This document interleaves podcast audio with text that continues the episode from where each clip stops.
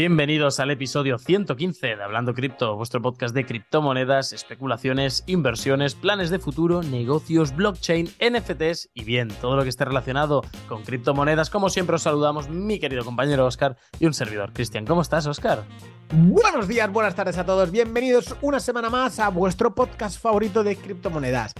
Esta semana, Cristian, me encuentro de maravilla para variar. Es decir, esto, ante, todo te tengo que responder gracias a ese oyente que me lo recordó.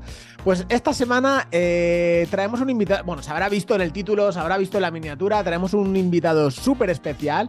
Estamos en campaña de rentas, ¿no? En hacer tu, declaración de la renta. Y bueno, traemos a un experto en fiscalidad en el cual no... ¿Qué, nos va a decir, Cristian? Exactamente, traemos a, Luis de Crypto Spain, algunos lo conocen como el calvo de TikTok, eh, dicho por él mismo también, es verdad. Eh, es un experto sobre todo en elusión fiscal y para todo el tema de criptomonedas ha, dado, ha generado mucho contenido y ha ayudado a miles de personas. Entonces lo que vamos a ver es pagar impuestos los vas a pagar, pero mm, ¿cómo pueden hacer las personas para pagar menos impuestos de sus inversiones si es que quieren hacerlo?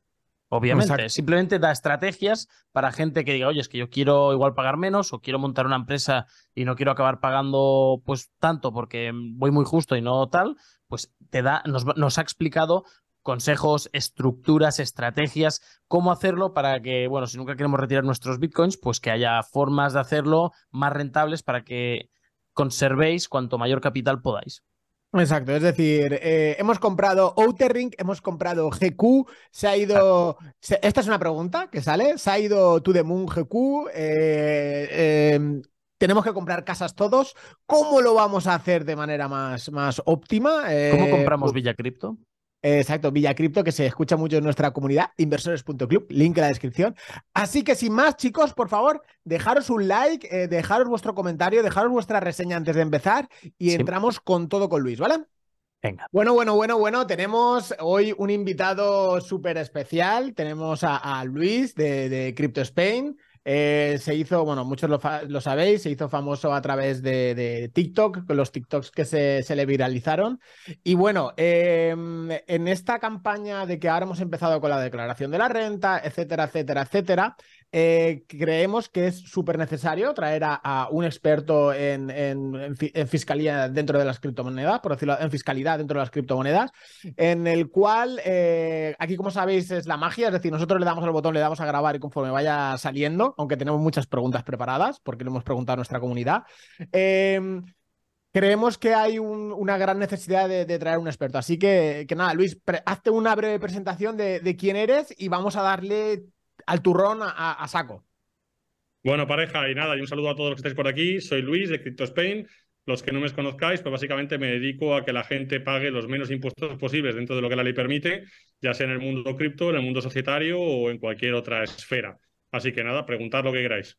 Vale, eh, lo, hemos dividido en, dos bloques, ¿vale? Eh, un primer bloque que son eh, las tres causísticas o tres, cuatro causísticas principales de, tipos de perfiles que podemos encontrar, que cada, cualquier espectador se va a sentir identificado en uno de ellos, para que todos tengan una especie de mini asesoramiento y luego un poquitín de preguntas de, nuestra comunidad de, Inversores Club, ¿vale? Entonces, nada, vamos a disparar. Eh, la pregunta más principal o la que, la que todo el mundo tiene, por decirlo de alguna manera, que es la mayoría de gente, es decir, vamos a poner una causística. Esta es la pregunta de oro, probablemente, de hecho. Eh, Para toda la gente que nos está escuchando, están esperando ya esto. Vale, eres un, eh, trabajador, vives en, España, asalariado, pues es funcionario, profesor, eh, lo que sea, ¿vale? Con un sueldo medio en España y eh, estamos en la declaración de la renta, has tenido este 2022. en tu caso, Luis, si fueras en ese tipo de perfil, ¿declararías tus criptomonedas? ¿Cómo lo declararías? ¿Qué harías? ¿Cómo, cómo, depende. En realidad depende porque faltan datos. Quiero decir, lo que hay que entender es que tanto si eres asalariado como si eres autónomo, como si no tienes trabajo y estás jubilado o desempleado y has ganado o has empezado a operar en el mundo cripto, realmente España tiene muy claro que tú tienes obligación de declarar las plusvalías y minusvalías que hayas tenido con tus criptomonedas. Esto quiere decir que si tú has ganado o has perdido dinero, Hacienda dice que se lo tienes que contar. Pero claro, aquí entran algunos factores importantes. Primero, ¿qué considera Hacienda que es ganar y perder?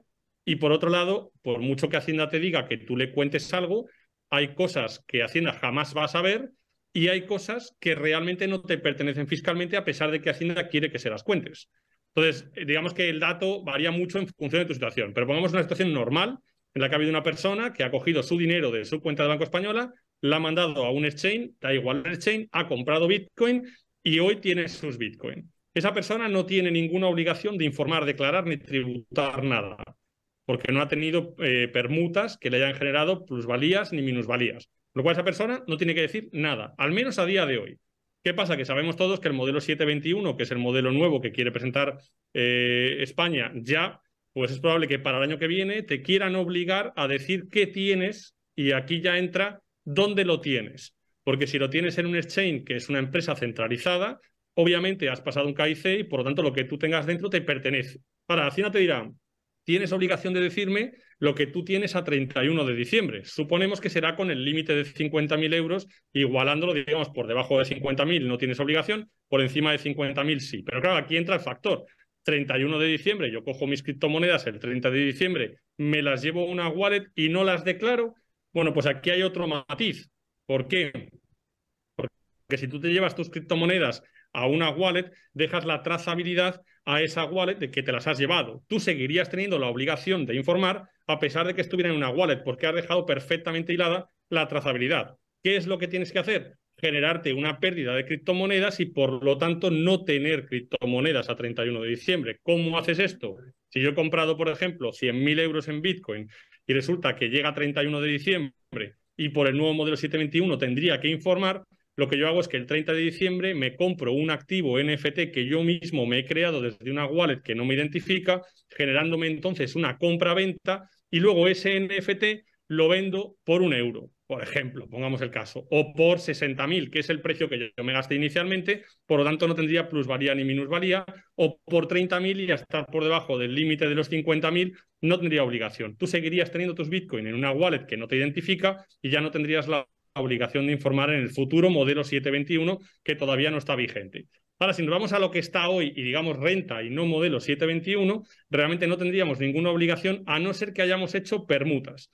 En el momento que yo te hayas hecho una permuta, que España es un país absolutamente ladrón y que lo que considera una permuta es un cambio entre criptomonedas y no entre criptomonedas y fiat, sino entre la propia criptomoneda, cambiar Bitcoin por Ethereum, Hacienda dice que hayas tenido una minusvalía o una plusvalía y que tendrías que decírselo.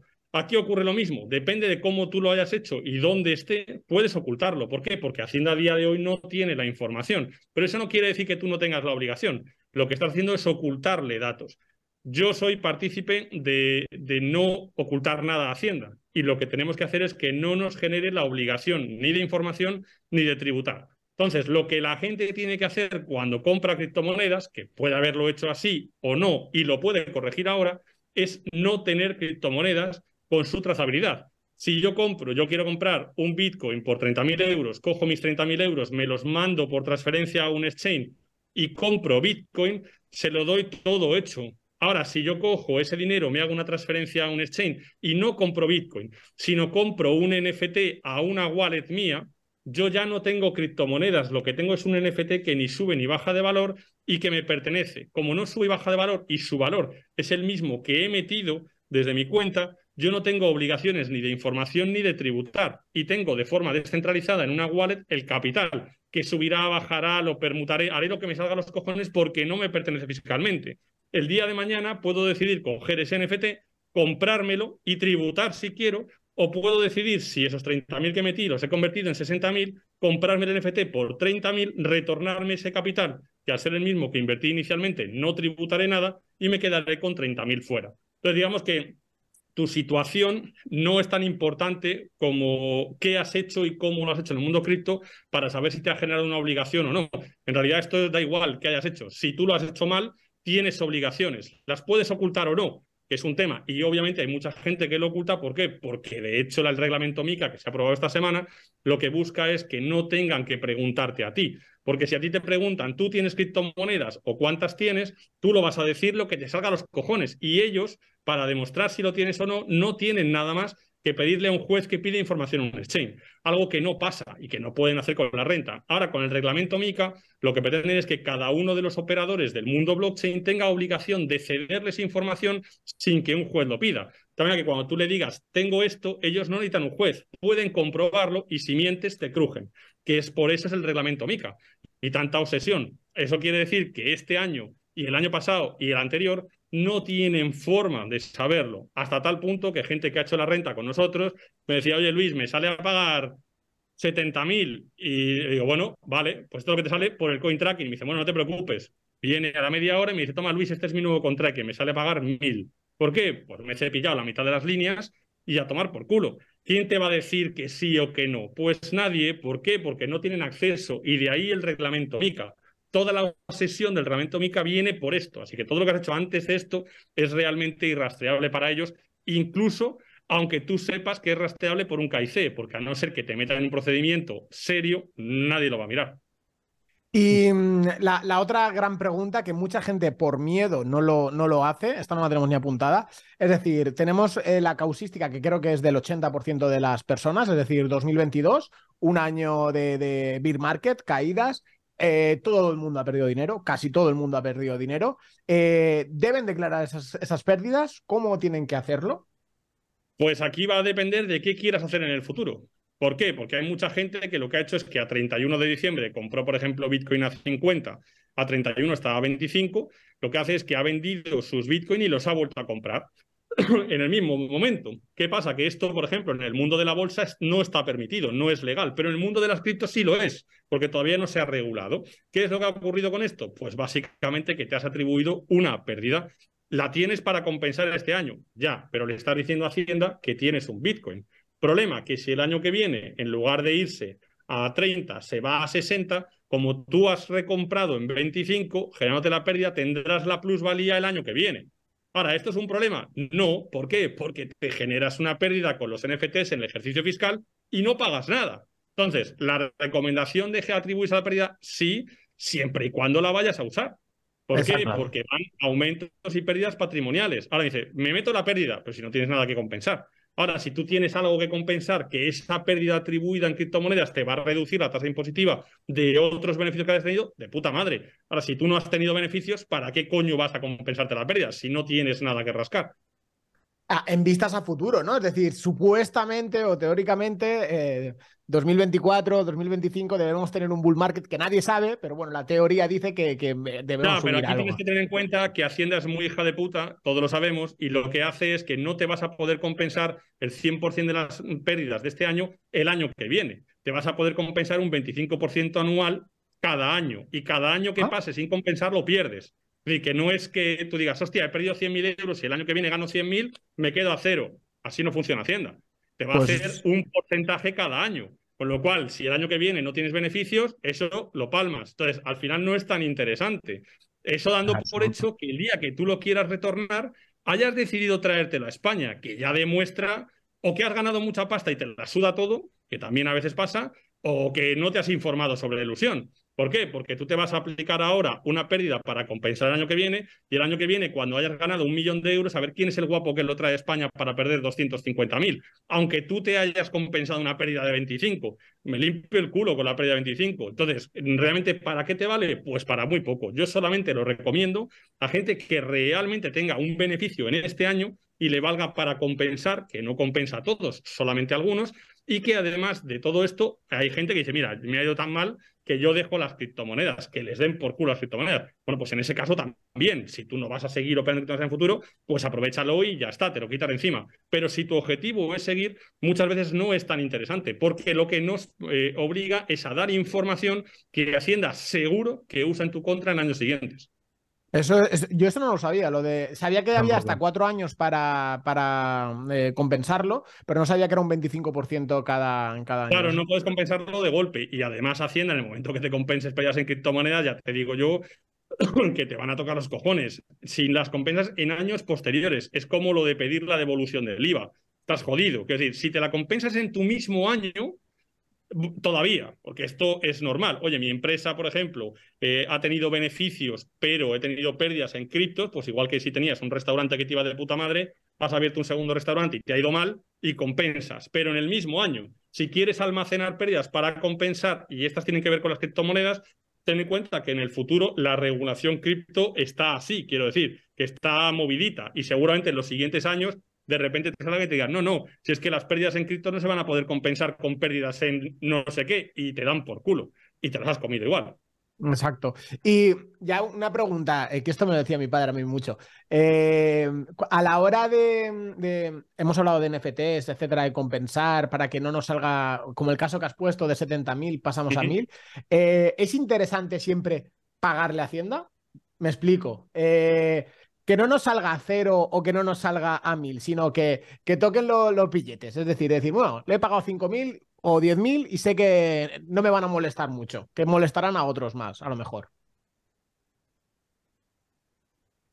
Sí, vamos a ver, realmente lo que tienes que tener en cuenta es que hay que disimular, pero no hay que disimular porque tú tengas obligaciones. Si yo me genero una pérdida, me genero una pérdida. Que decir, cuánta gente ha tenido un negocio que le ha ido mal de cojones y ha perdido dinero. Y eso no quiere decir que no quiera pagar. No, pues tú cuando te generas una pérdida deducible, siempre y cuando puedas justificar que esta es cierta, es totalmente válida. Ahora, yo lo que no quiero es mearme la cara de Hacienda. Porque una cosa es que yo no pague mucho y otra cosa es que no pague nada. Entonces, si tú no pagas nada, hay una, digamos, una leyenda que dice que durante los dos primeros años de una sociedad puede dar pérdidas, pero no cuatro. Porque si das cuatro años de pérdidas, tienes que cerrar. O si no Hacienda te revisa y te dice, bueno, ¿y tú de qué cojones vives si estás dando pérdidas como un cabrón? Entonces hay un punto de equilibrio. Para mí el punto de equilibrio está en que si tú estabas pagando 100.000, pues paga 15 pero no 100.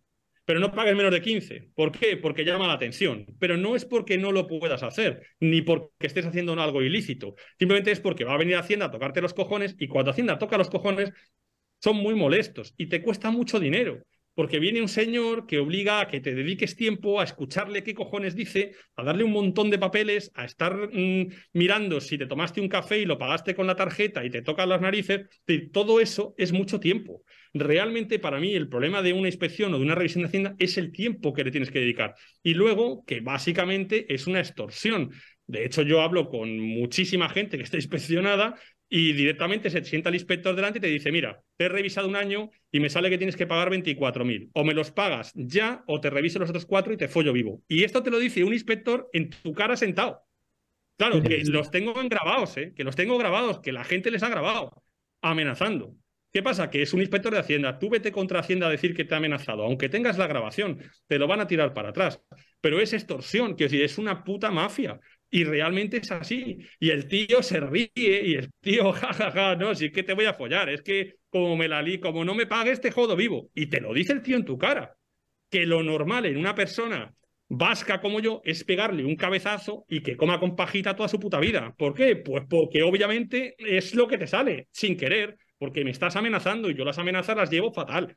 Entonces, esto no lo puedes hacer. Y España vive en un sitio digamos, vive sitiado por mm, realmente extorsionadores, que es su puto trabajo, nada más. Entonces, de hecho, a mí me ha pasado, en un evento nuestro ha venido Hacienda con dos mozos de escuadra armados eh, a pedirme información. Pero tú, ¿quién cojones eres? Si es la primera vez que un funcionario se ha levantado a las 7 de la mañana para ir a un evento un sábado. Nunca, jamás, nada más que a mi evento. ¿Por qué? Pues porque te toca los cojones y te muerde. ¿Qué pasa? Salieron echando hostias. ¿Qué me ha pasado? Nada. ¿Por qué? Porque sabemos lo que hay que decir y cómo se ha hecho, pero está claro que les tocamos los cojones. Madre mía, qué interesante todo esto. Todo, toda esta es la parte oscura que no se sabe y que, que está muy bien darte voz más todavía para que la gente lo sepa. Y a mí me gustaría seguir siguiendo en el orden de ayudar a la gente explicando, dando a conocer casos. Vamos a seguir con otro de las casuísticas que comentaba Oscar, si te parece, Luis, para así poder seguir avanzando, ¿vale? Otro que esto creo que afecta también a muchísimas personas y también creo que explica por qué se van muchas otras. Imagínate que eres un nómada digital viviendo en España X cantidad de días al año. ¿Dónde y cómo tributarías? Vamos a ver, el concepto nómada digital, ya para empezar, es un concepto bastante desconocido y que realmente está basado en gran parte en mentiras que te han contado, que has oído y demás. Es decir, cualquier persona, la que sea, tiene una residencia fiscal. La que sea. Te da igual. Tú no puedes ser nómada digital y yo resido en el puto limbo. Eso no pasa.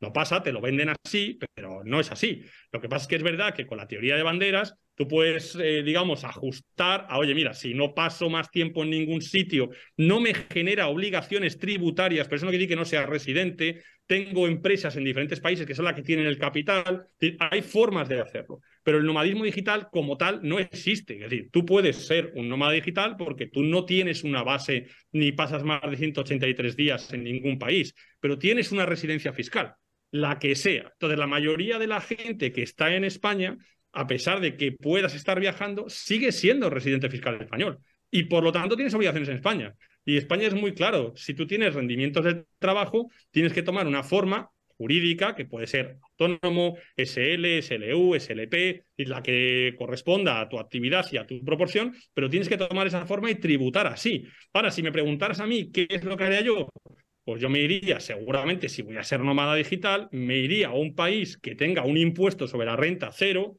Dubái, o bueno, dependiendo de cómo, Portugal, Costa Rica, Tailandia, me haría residente y una vez que soy residente allí, me voy a viajar por el mundo.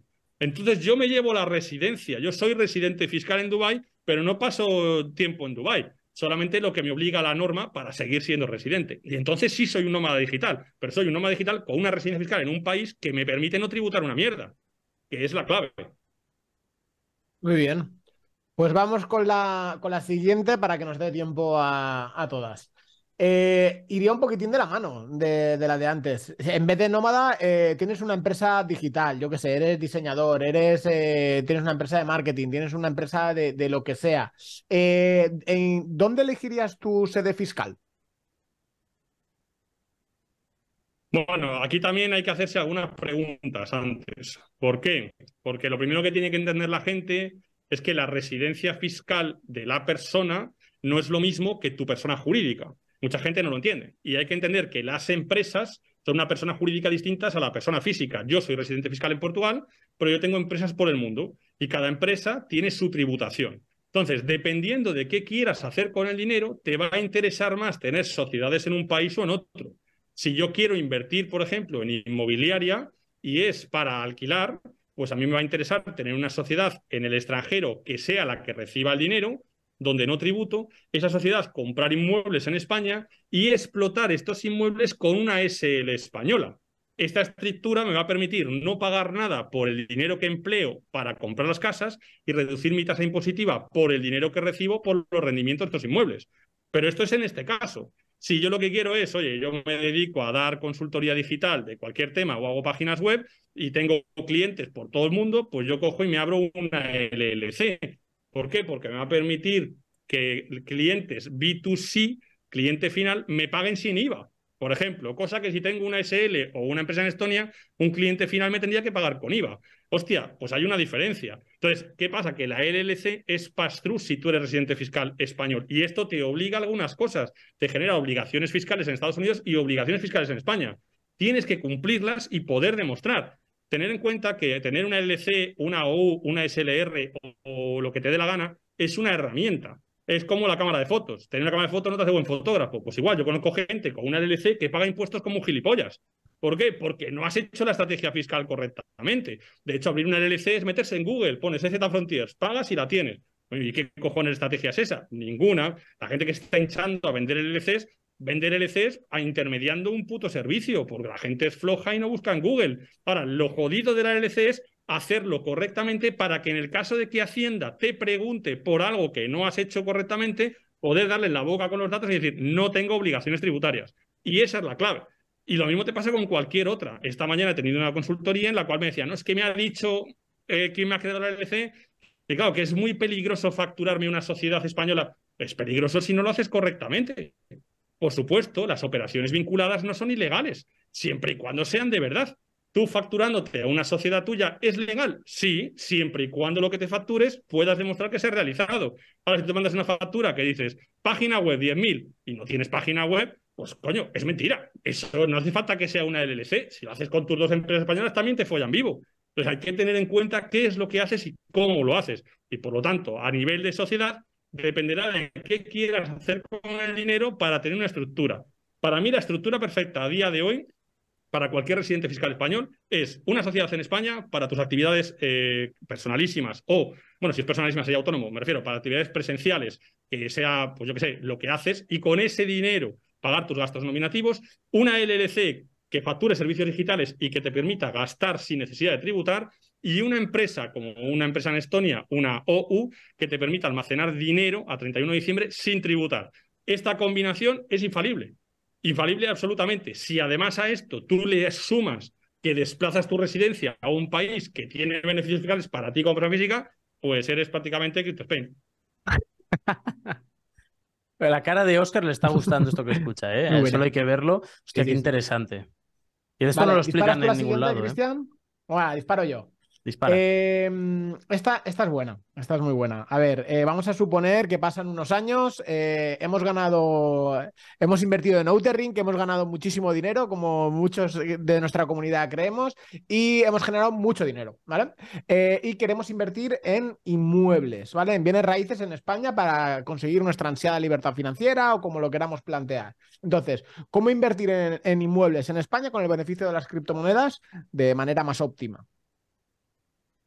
Bueno, vamos a ver, si tu objetivo es alquilar o generar un rendimiento mensual con esos inmuebles, tú como residente fiscal español te creas una sociedad en Estonia, la empresa de Estonia se abre un exchange corporativo, la empresa de Estonia se crea una colección de 100 NFTs y los pone a la venta en 10.000 euros cada uno. Tú con tu millón de euros en una wallet le compras los NFTs a la sociedad de Estonia y ahora tienes una empresa que tiene un millón de euros de la cual tributa cero. Para esta empresa, elige comprar 10 inmuebles de 100.000 euros en España, se saca un CIF español que le exigen para poder hacerlo, compra los 10 inmuebles y a continuación hace un contrato de explotación con una SL que tú te creas en España, en el cual le dice, SL, tú vas a alquilar estos inmuebles por 1.000 euros al mes cada uno, vas a recibir 10.000 euros y a mí me vas a pagar 9.500 a mi empresa de Estonia con una factura cada mes.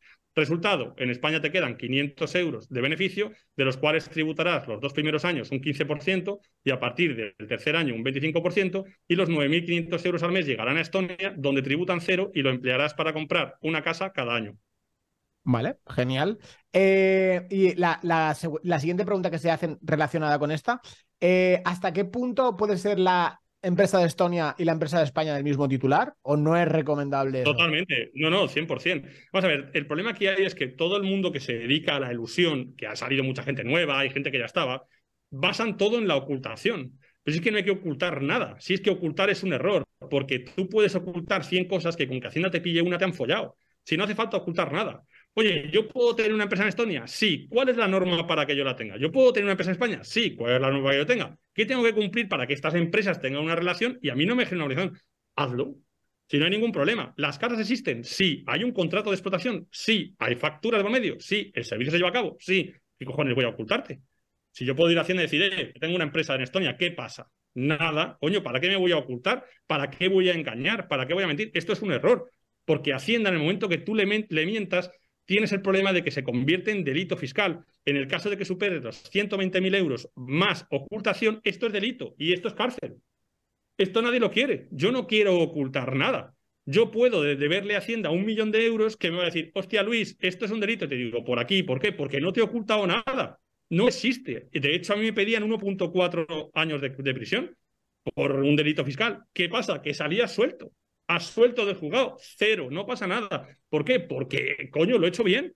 Otra cosa es que te joda porque estás llevándote el dinero de los demás y el mío no. Lo entiendo que te joda. Y te jode ahora porque mucha más gente lo sabe y ha caído la recaudación de cojones. Y yo hablo con seis personas cada día que me están diciendo, me quiero ir de España, no quiero que mi dinero esté en España. Y se lo llevan fuera. Por supuesto, está chupado. Muy bien, eh, aquí tenemos una masterclass que normalmente Cristian y yo en todos estos episodios hablamos mucho, eh, estamos ahí sin parar, dándole todo el rato, pero hoy, hay que es un episodio de escuchar. Hoy es, un escuchar. Y vamos a seguir ahora, que sabemos que te queda muy poco tiempo con nosotros, eh, preguntas de que han hecho miembros de nuestra comunidad. Y creo que es interesante porque a muchas personas les va a interesar también. para los que no somos empresa y no disponemos de mucho capital invertido en criptomonedas, pongamos como ejemplo 50.000 euros o 49.000, da igual, ¿cuál recomendarías que es la mejor forma de pasar del ledger a fiat para evitar sorpresas? Vamos a ver, el problema está en que en esas cantidades, y si tú no quieres tener una estructura, porque claro, ten en cuenta que 50.000 euros ahora pueden ser 200.000 en dos años. Entonces, es decir, si entendemos que tú quieres sacar 50.000 y no quieres gastarte dinero en estructura, estás jodido. Simplemente, no, no tienes forma. ¿Por qué? Yo te pongo un ejemplo. Pongamos un caso que tú tienes 50.000 euros. Si tú ese dinero te lo traes a tu cuenta bancaria española, tú vas a pagar en torno al 22%, 20% o algo así. Eso quiere decir que te va a costar 10.000 euros. Cualquier estructura que tú montes tiene que ser menos coste que 10.000, porque si no, no te interesa, ¿Qué es lo que te ibas a ahorrar. Entonces, el problema que hay es que tener una LLC, ¿cuánto te cuesta? Pues muy poco. Pero ¿qué cojones quieres hacer con el dinero? Ah, no es que me quiero comprar una casa en España, pues entonces no te vale la LLC. Y la empresa en Estonia te va a salir muy cara para esto. ¿Por qué? Porque te va a costar dos mil y pico euros al año. Quiere decir que en cinco años ya te, hubiera, te lo hubiera sudado. Con lo cual, en ese tramo es mejor pagar. El problema que hay es que en estos casos eh, el mundo se enfrenta a que la gente que tiene poco capital está muy jodida en España. Y esto es así. Y aquí vemos el ejemplo. No tienes forma. El que tiene un millón de euros no paga nada. Totalmente. El que tiene medio millón no paga nada, pero el que tiene 50.000 está jodido, porque ese sí paga. Si tú tienes poco capital, es muy fácil caer en la ocultación, pero la ocultación tiene un riesgo, porque sí te genera obligaciones tributarias que no cumples. Otra cosa es que no lo vayan a saber, pero eso ya no es ilusión, es fraude. Pero si no te pillan, entonces ese es el problema, que muchas veces se asocia ilusión con fraude porque el tramo bajo comete fraude fiscal. Y ahí es donde tienes el problema. Y todos los que están por encima, y después, pues si yo hago fraude, el de arriba no te cuento. No, no, el de arriba no hace fraude, porque se lo puede pagar. Y ese es el problema. Claro, qué buena.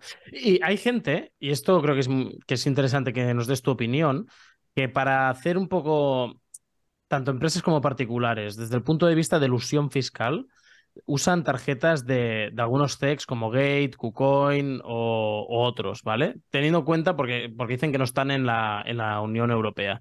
¿Qué opinas al respecto? Vamos a ver, nosotros las tarjetas de los exchanges nunca las hemos recomendado.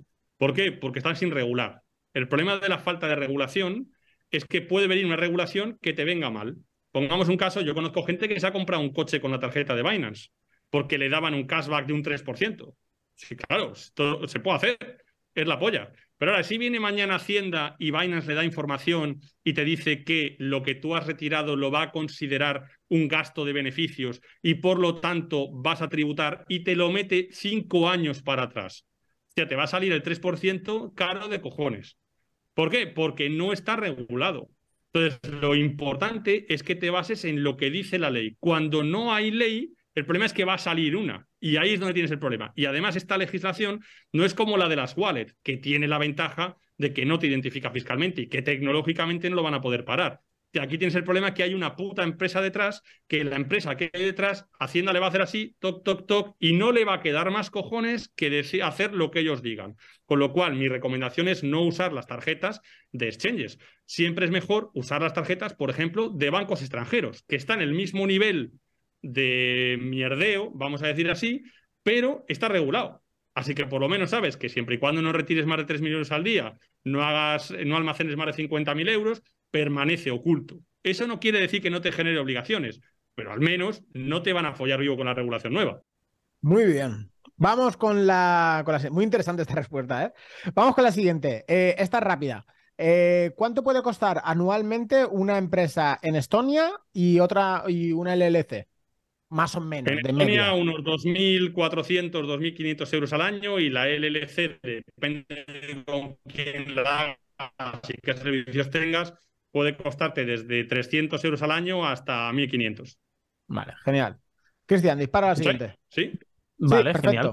Eh, seguimos aquí, tenemos gente muy interesada en saber cómo traer los beneficios de cripto a fiat sin pasar por venta de NFTs. Pues es jodido, es sin tributar. ¿Por qué? Porque tienes que. Vamos a ver, puedes hacerlo, ¿vale? Puedes hacerlo. El problema que tenemos es que cuando tú tienes un activo que es, por ejemplo, Bitcoin, y tú quieres venderlo, tú no puedes marcar cuál es el precio de ese Bitcoin. Ese Bitcoin tiene un precio. En cambio, cuando tú haces una compra-venta de NFTs, tú sí marcas qué precio tiene. Y esto te permite adecuarlo a lo que tú necesitas, ya sea para arriba o para abajo. yo puedo comprar una cosa de 10 y venderla por 1000, o puedo comprar una cosa de 10.000 y venderla por 10. Y esto es lo que hace que el NFT sea puta magia. ¿Por qué? Porque puedo manipular absolutamente lo que yo hago fiscalmente. Cuando tú esto lo haces con un Bitcoin, no puedes, porque yo no puedo venderme un Bitcoin a 3 euros. ¿Por qué? Porque yo no controlo el precio del Bitcoin. Entonces, la mayoría de la gente que huye de los NFTs es porque le da miedo que no conoce cómo funciona. No, no me entero qué hacer, no sé de qué va. Pues coño, fórmate. Porque el problema que hay es que la diferencia es que dentro de la ley vas a poder ajustar lo que tú quieras, que con cualquier activo que tú no puedas marcar el precio no podrás hacerlo. Evidentemente, si tú quieres huir de esto, tienes otra forma. Pongamos un caso que tú tienes eh, dinero en Bitcoin y yo me creo una empresa en Estonia y mi empresa en Estonia te vende un servicio, una consultoría por 100.000 euros y te digo que me la pagues en Bitcoin. No necesito NFT. Yo meto el dinero en la empresa de Estonia y no tributo nada. Es un servicio. Ahora tengo que justificar el servicio de 10.000 euros o de 100.000 o de lo que sea, porque cualquier ingreso tiene que ser justificado. ¿Qué pasa? Que el NFT cumple las dos cosas. Me permite ajustar el precio y además tengo un activo que justifica el valor del precio, lo cual es la combinación perfecta. Y ahora, ahora te hago, ligado a todo lo de los NFTs, eh, sabemos que, bueno, lo has dicho tú públicamente muchas veces, que, que Hacienda te, te, observa, ¿no? Es decir, y, bueno, hasta que ha llegado a entrar supuestamente a tu casa, etcétera, etcétera, etcétera. Eh, vamos a suponer, ¿vale? Un supuesto caso, alguien hace la estrategia de los NFTs, ¿vale? Eh, y viene un inspector de Hacienda y le, y le dice, oiga usted, usted tenía que haber tributado, me lo invento, 100.000 euros, tendría que haber pagado usted se ha declarado una pérdida de 70.000 euros y ahora decide pagar 30.000 euros por el tema de NFTs. Eh, usted está siguiendo la estrategia de este hombre. Usted ha hecho, porque este NFT le ha creado usted y ha creado este valor. Usted está, y le dice que eh, el mismo inspector de Hacienda, igual que te dice, págame 24.000 euros, que hemos hablado antes, y nos olvidamos, te dice, usted me está engañando, usted está cometiendo un fraude. Eh, ¿Qué pasaría ahí? ¿O, cómo lo argumentarías Vamos a ver, de hecho, esto es algo que ha pasado ya, porque nosotros eh, tenemos inspecciones de, clientes que nos llegan, que han empleado estrategias, y realmente no pasa nada. ¿Pero por qué no pasa nada? Primero, porque lo que el inspector de Hacienda dice que esto lo ha hecho usted es imposible de demostrar. Te voy a poner un ejemplo. Imagínate que tú te dices que tú tienes una empresa y tu empresa se dedica a la compraventa de bolígrafos, ¿vale? Y de repente yo te digo que este bolígrafo que te lo vendo yo a ti por 10 euros o por 100.000 euros, pongamos el caso. Y tú llegas y me dices, vale, perfecto, Luis, yo te compro este bolígrafo por 100.000 euros y me lo pagas. Perfecto. Y ahora tú coges con tu bolígrafo y mañana necesitas la pasta y lo vendes por 1.000 euros el bolígrafo. ¿Tú crees que Hacienda tiene la capacidad de decirte que les has engañado? No. ¿Dónde está la capacidad que ellos tienen? Que al ser un activo físico tienes una factura. E identifica al comprador y el vendedor. ¿Qué pasa? Que lo que tú dejas de ganar, hay otro que lo gana. En el mundo cripto no es así. ¿Por qué? Porque la compraventa del activo no identifica a quién lo compra. Por lo tanto, Hacienda se queda sin rastrearlo y no puede decir que lo que tú has perdido lo ha ganado otro. Sabe que lo ha ganado otro, pero no sabe quién es.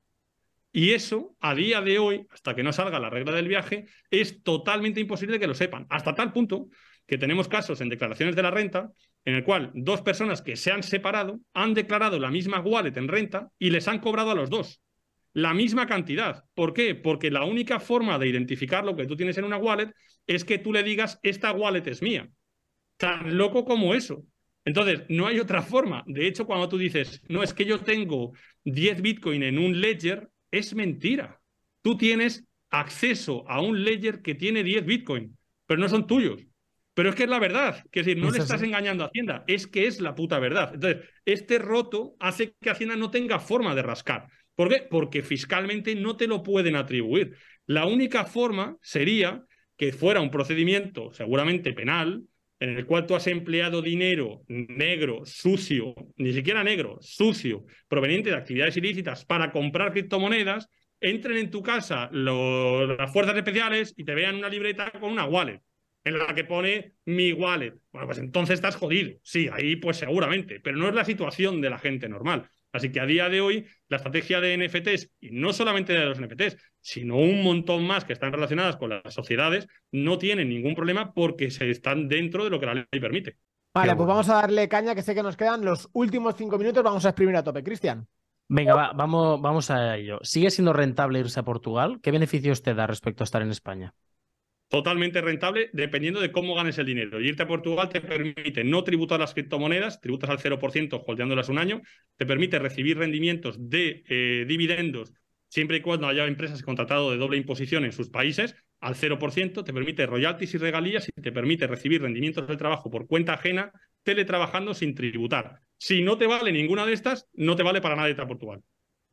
Buenísima. Venga, más claro y conciso imposible. Venga, eh, ¿Tiene Hacienda eh, forma de saber que estamos en algunos CEX que no piden KIC? Por ejemplo, eh, hay que poner nuestro teléfono o email. No, no tienen forma, pero se va a arreglar con el reglamento MICA. El reglamento MICA obligará a cualquier empresa que esté relacionada con el mundo cripto y que acepte euros a tener que dar la información. Vale. Eh, esta creo que nos la podrás explicar muy bien. ¿Cuándo se, puede, ¿Cuándo se podrá acceder al club de Madeira Club? Y si nos puedes explicar un poquito al respecto. Pues seguramente no se puede acceder hasta el año que viene. Tenemos 800 personas en lista de espera y básicamente pues es la puta hostia. Realmente es la puta hostia. Solamente decir que ha superado todas las expectativas. Ahora mismo hay mil miembros en el club. Tenemos un evento el próximo día 13 y realmente no creo que se pueda acceder antes porque el problema que tenemos es que eh, la capacidad de gestionar lo que se recauda por la venta de las obras, que es una empresa que vende obras de arte, pues básicamente eh, si metemos a mil personas más, es el doble de capital recaudado por la venta de esas obras y el doble de gestión, lo cual es algo que nos está costando y de hecho ya con lo que tenemos el equipo está cerca de las 25 personas. Bueno, eh, eh, genial, tío. enhorabuena.